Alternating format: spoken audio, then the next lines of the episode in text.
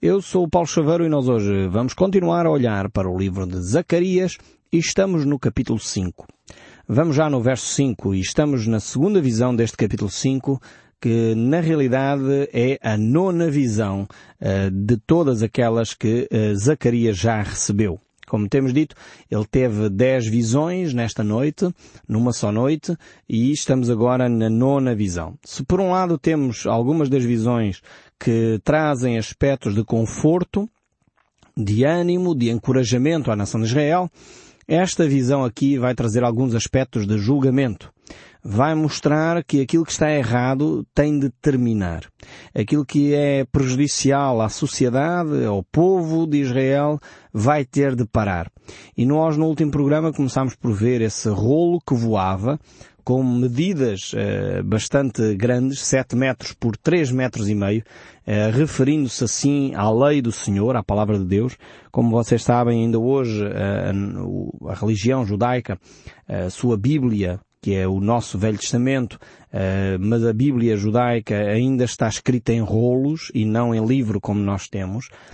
E Zacarias aqui tem esta visão da lei do Senhor, que de alguma forma vai tocar todos os povos. Um rolo que voa sobre toda a face da terra e de alguma forma vai levar a todos os cantos da terra uh, a base para a humanidade, que é os mandamentos relacionais, os mandamentos não matarás, não dirás falso testemunho, uh, coisas deste género, honra o teu pai e a tua mãe, princípios básicos para uma sociedade.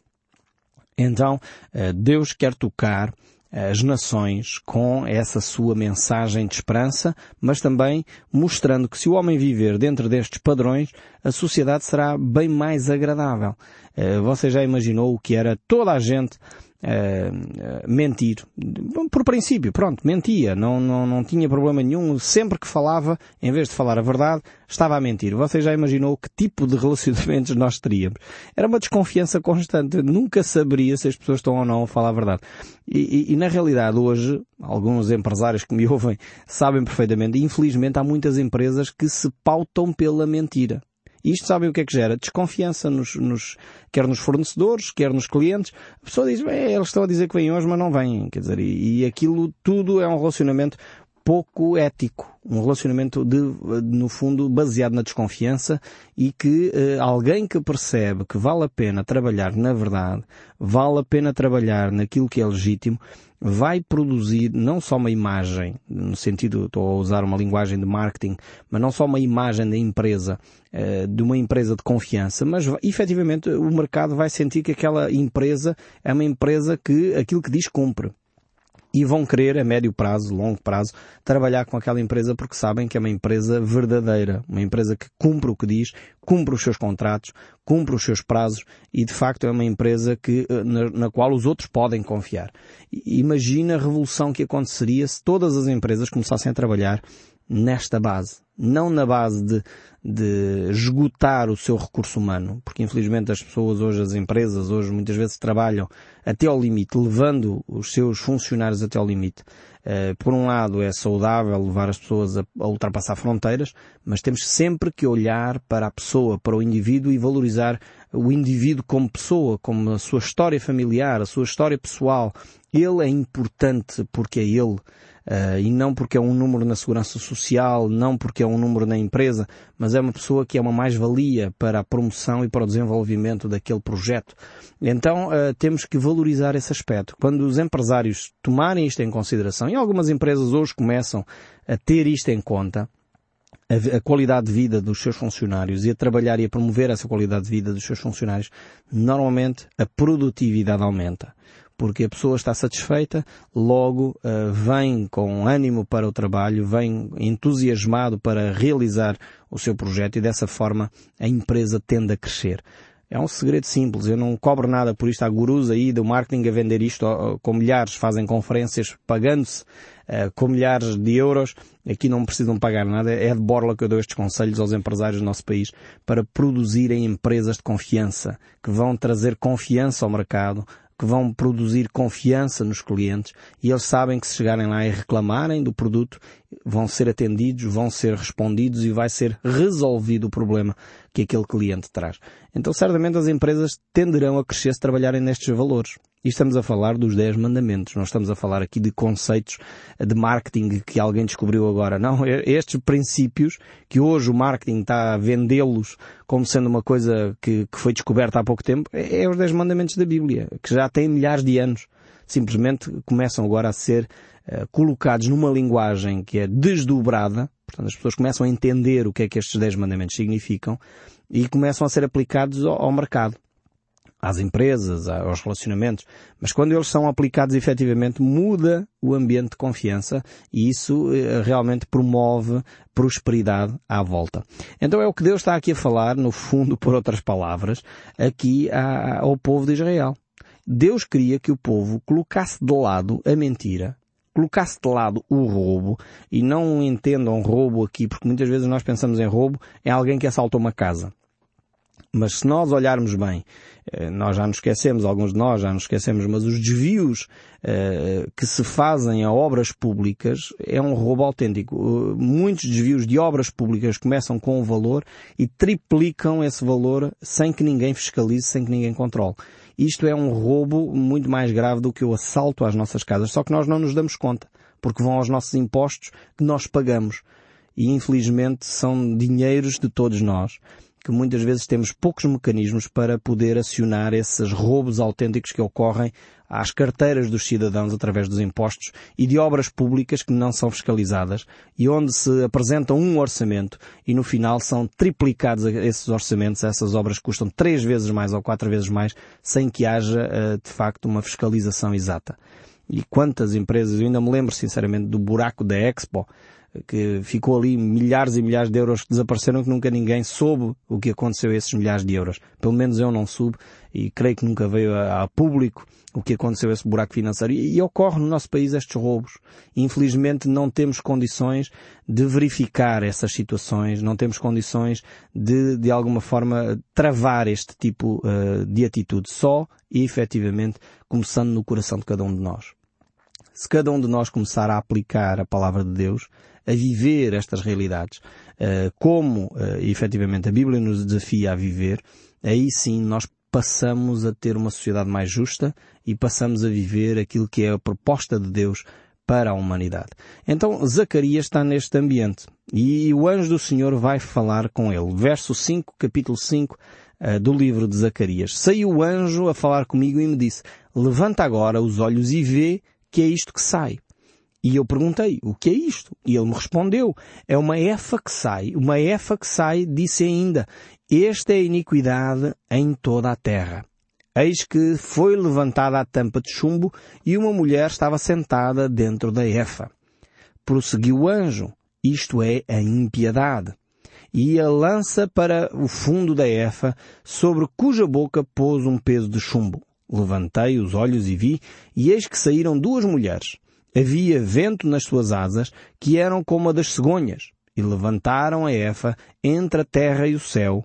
E então perguntei ao anjo que falava comigo, onde foi levada a Efa? Respondeu, para edificar aquela mulher uma casa na terra de Sinar, e estando esta acabada, ela será posta ali, em seu próprio lugar. Então temos aqui esta visão, mais uma vez, altamente simbólica, mas em primeiro é, é necessário explicar o que significa a palavra EFA, senão não percebemos uh, todo o contexto da própria, uh, da própria visão, que já por si é simbólica. Uh, uma EFA é uma medida comercial para medir os cereais. Uh, não sei se você é desse tempo, eu, apesar de ser ainda um jovem, uh, lembro-me quando ia à mercearia há uns anos atrás, valentes, e lá o merceeiro colocava dentro de uma caixinha eh, um litro, um litro de, de grão ou um litro de feijão e eh, no fundo ele media através de umas caixas que estavam, um litro ou meio litro ou o que fosse, umas caixas que estavam ali supostamente com as medidas uh, exatas uh, para servir o, o feijão, o grão e etc. A EF é uma medida desse género. É no fundo uma caixa que era utilizada para medir os cereais. Uh, e esta mulher estava dentro dessa EFA, no fundo uma EFA, mais uma vez uma EFA que voava. Podemos dizer assim que esta mulher foi a primeira astronauta, ou foi a primeira, o primeiro piloto da história da humanidade. Uh, porque na realidade Zacarias aqui está a ter uma visão de alguém que está a voar dentro de uma caixa de metal com uma tampa por cima, e, e este simbolismo aqui é um simbolismo uh, que efetivamente retrata os aspectos comerciais. Esta EFA é um símbolo do comércio. Uh, e na realidade nós encontramos essas mesmas uh, ideias em muitos outros textos bíblicos. Uh, na realidade, quando nós olhamos, por exemplo, para o livro de Apocalipse, que vai ser um livro que nós iremos estudar dentro em breve, que tem muito simbolismo também, nós vamos encontrar no capítulo 18 o julgamento da Babilónia comercial. Uh, e, e, depois vemos no capítulo anterior uh, o livro do Apocalipse ainda e o apóstolo João a referir-se à Babilónia religiosa. Ou seja, a, a, palavra Babilónia, que de novo é aqui, esta terra de Cinear, é na, na Babilónia, uh, Zacarias está a referir-se a esta mesma imagem que João se refere no capítulo 18 é esta Babilónia comercial, ou seja, este, esta aldeia global que nós hoje chamamos, este comércio mundial que hoje influencia, no fundo, toda a humanidade. É curioso que aquilo que se passa na Europa hoje, e, e, é um facto adquirido, é porque na China se começou a consumir mais leite, começou a consumir outros produtos que não se consumiam, foram desviados da Europa para a China, como há milhões de consumidores, isso afeta a Europa e os preços começam a subir na Europa. Eh, esta aldeia global este comércio mundial, como diz aqui esta visão de Zacarias, se elevou entre os céus e a terra. Ou seja, o comércio tomou proporções tais que está acima da humanidade, está acima da própria terra. Já é um, um sistema praticamente impossível de travar. No fundo é o que simboliza aqui esta imagem de Zacarias. E Zacarias está a trazer esta imagem, em primeiro lugar, para o povo de Israel. O povo de Israel temos que recordar de novo o contexto em que esta visão é trazida, porque uh, o povo de Israel, quando saiu e foi levado para a Babilónia, estamos a, a, relembrar um pouco a história e o contexto histórico em que esta visão chega, o povo de Israel era um povo de pastores e agricultores. E eles foram para a Babilónia e lá desenvolveram o aspecto do comércio e uh, depois desenvolveram-no tão bem que hoje em dia os judeus são conhecidos exatamente pelos aspectos comerciais. Aliás, a Segunda Grande Guerra e a perseguição que foi feita aos judeus, em primeiro lugar, era o, o aspecto espiritual que estava por detrás, creio eu. Claramente Hitler e, e o nazismo perseguia os judeus por uma questão de ordem espiritual sem que eles entendessem, mas também hum, esta, esta questão de ordem espiritual era visível no aspecto material, porque eram os judeus que detinham o, poderio económico naquela época e eles tinham de facto muito jeito e continuam a ter, ainda hoje detêm muito uh, da indústria dos, dos diamantes nos Estados Unidos, indústrias importantes, uh, comércio importante, estão nas mãos de, de judeus. E, e, na realidade eles desenvolveram este aspecto uh, no cativeiro da Babilónia. E Zacarias está a trazer esta reflexão exatamente dizendo que o comércio passou a ser uh, um, algo extremamente valorizado. Esta mulher aqui que representa a impiedade, que representa, no fundo, a corrupção e a especulação comercial. E nós, Europa, estamos a viver e a, a, sentir na pele exatamente o que isto quer dizer. O que é que quer dizer? Corrupção e especulação comercial, que é esta visão, no fundo, que Zacarias está a ter. Hoje em dia nós percebemos isto muito bem. Começamos a ver no nosso próprio país, era quase impensável isto ocorrer na Europa falar-se de fome na Europa, falar-se de especulação uh, comercial uh, e dos alimentos na Europa. Os preços dispararam de uma forma tremenda, o preço do petróleo continua a subir de uma forma uh, alarmante e, e, verificamos isso ocorrer na nossa Europa que há uns anos atrás era pacífico, era tranquila, não havia esta atitude de corrupção e especulação comercial e de facto as coisas viviam com uma lógica de mercado relativamente saudável. Zacarias aqui parece que tem uma visão que se aplica aos nossos dias de uma forma quase direta, ainda que ele uh, está a ter esta visão para a nação de Israel. E quer em Neemias, quer em Malaquias, verificamos que o homem sempre teve este coração corrupto, este coração de querer para si todas as coisas. E, e no fundo é isto que promove a especulação comercial, é isto que promove, uh, no fundo, uh, a pobreza. Alguém dizia há um tempo atrás quantos uh, pobres são necessários para uh, nós podermos ter um rico. Quando a riqueza se polariza, quando há uma pessoa que detém uh, muita riqueza, significa que vai haver muita gente que vai ter pobreza. Uh, uma vez estava a ler um livro sobre macroeconomia uh, e, e essa autora colocou as coisas de uma forma tão simples que me ajudou de facto a perceber o que é a economia de um país ou o que é a economia do mundo. E ele dizia, imaginem a economia, a fatia financeira de um país como um bolo. Um bolo de aniversário, um bolo para comer. E ele dizia, se há uma, um indivíduo num, num, aniversário, vamos imaginar que alguém fez anos, e chega lá uma pessoa que tem muita fome, e ele come mais de metade de um bolo sozinho, significa que nessa, nessa festa, que estão 50 pessoas, significa que as outras 49 só têm metade do bolo para poderem festejar, para poderem comer. E no fundo é isto a economia de um país. Se há uma pessoa muito rica numa nação, Uh, e nós conhecemos eh, as pessoas ricas do nosso país, eu não estou contra os ricos, só estou a dizer é que infelizmente as desigualdades financeiras promovem muita pobreza. Se há uma pessoa que tem muito dinheiro numa nação, significa que há muita gente que vai ter pouco dinheiro, porque aquele bolo tem que ser dividido por todos. E quanto mais a pessoa tiver, mais os outros vão deixar de ter.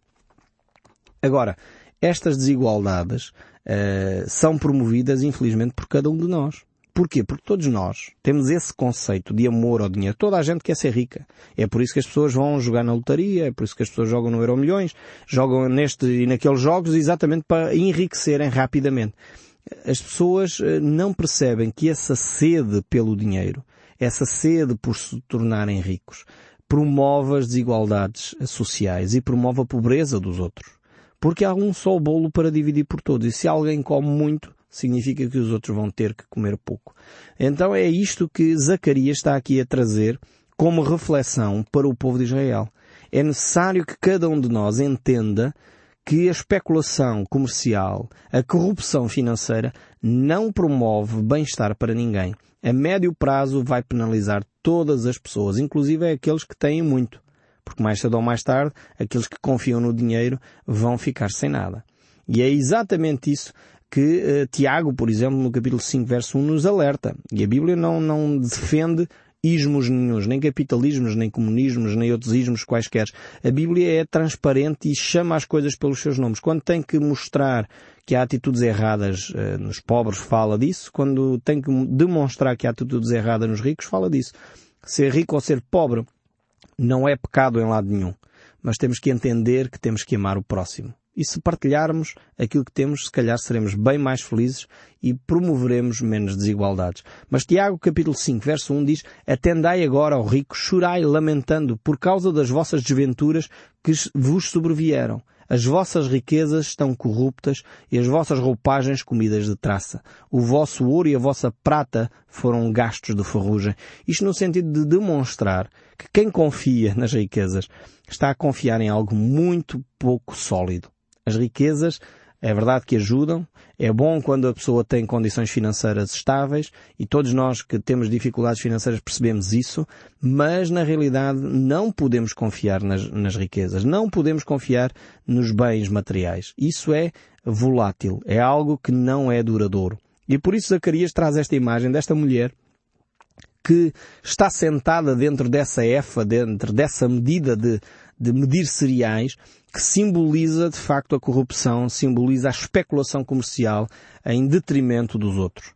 Esta mulher aqui é de facto esse símbolo uh, do mal e não interpretem mal as mulheres, porque efetivamente os homens também são símbolo do mal, mas aqui nesta visão uh, é de facto a mulher que é trazida uh, como referência. E muitas vezes nós encontramos esse, essa referência mostrando esse mal que se propaga uh, na sociedade. E, e prossegue o texto no verso 8. Prosseguiu o anjo e disse, isto é a impiedade. E ele lançou para fora do fundo da efa, uh, cuja boca pôs um peso de chumbo. Levantei os olhos e vi, e eis que saíram duas mulheres, havia vento nas suas asas, que eram como a das cegonhas, e levantaram a efa entre a terra e o céu.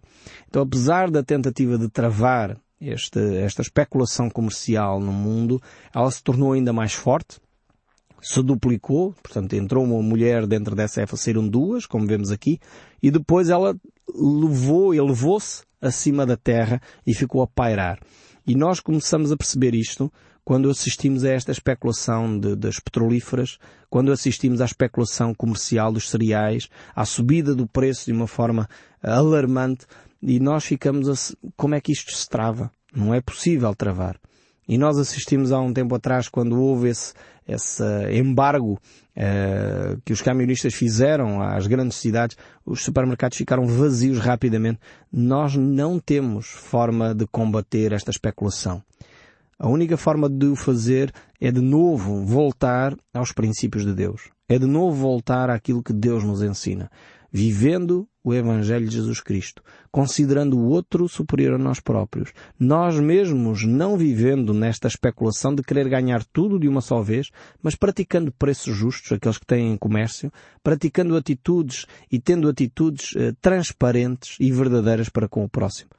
Esta atitude diária, constante, não é uma medida que é feita de uma vez e ficou. Não, mas é diariamente. Nós temos que nos relembrar disto. Diariamente temos que ser justos. Quando lá a senhora da caixa nos dá dinheiro a mais, nós devolvemos o dinheiro à senhora. Isto altera substancialmente eh, a atitude eh, nos negócios. Se você vai a uma loja e alguém lhe deu dinheiro a mais, você devolva o dinheiro que lhe foi dado a mais, não é seu, por direito. Então devolva. Aquela pessoa enganou-se, ela não uh, restituir. Se você não restituir esse dinheiro, ela vai ter que pôr do seu bolso. Não é justo, não é legítimo. Você adquiriu um produto, tem de pagar por ele e tem de pagar o preço justo. Então é necessário que todos nós mudemos um pouco a nossa maneira de ser para que este comércio não tome proporções desmedidas e praticamente incontroláveis. E certamente nós verificamos que quando este processo culminar, será então o, o culminar da vinda do Anticristo, que só Cristo realmente poderá destroná-lo quando estabelecer o seu reino aqui na terra, um reino de paz e de justiça que Cristo vai estabelecer. Mas para isso, Cristo eh, terá de resgatar a sua igreja primeiro e certamente nós continuaremos a ver esta visão de Zacarias que tem ainda muitas lições para nós. Mas isso faremos no próximo programa. Por isso não deixe de ouvir o som deste livro. Que Deus o abençoe ricamente e até ao próximo programa.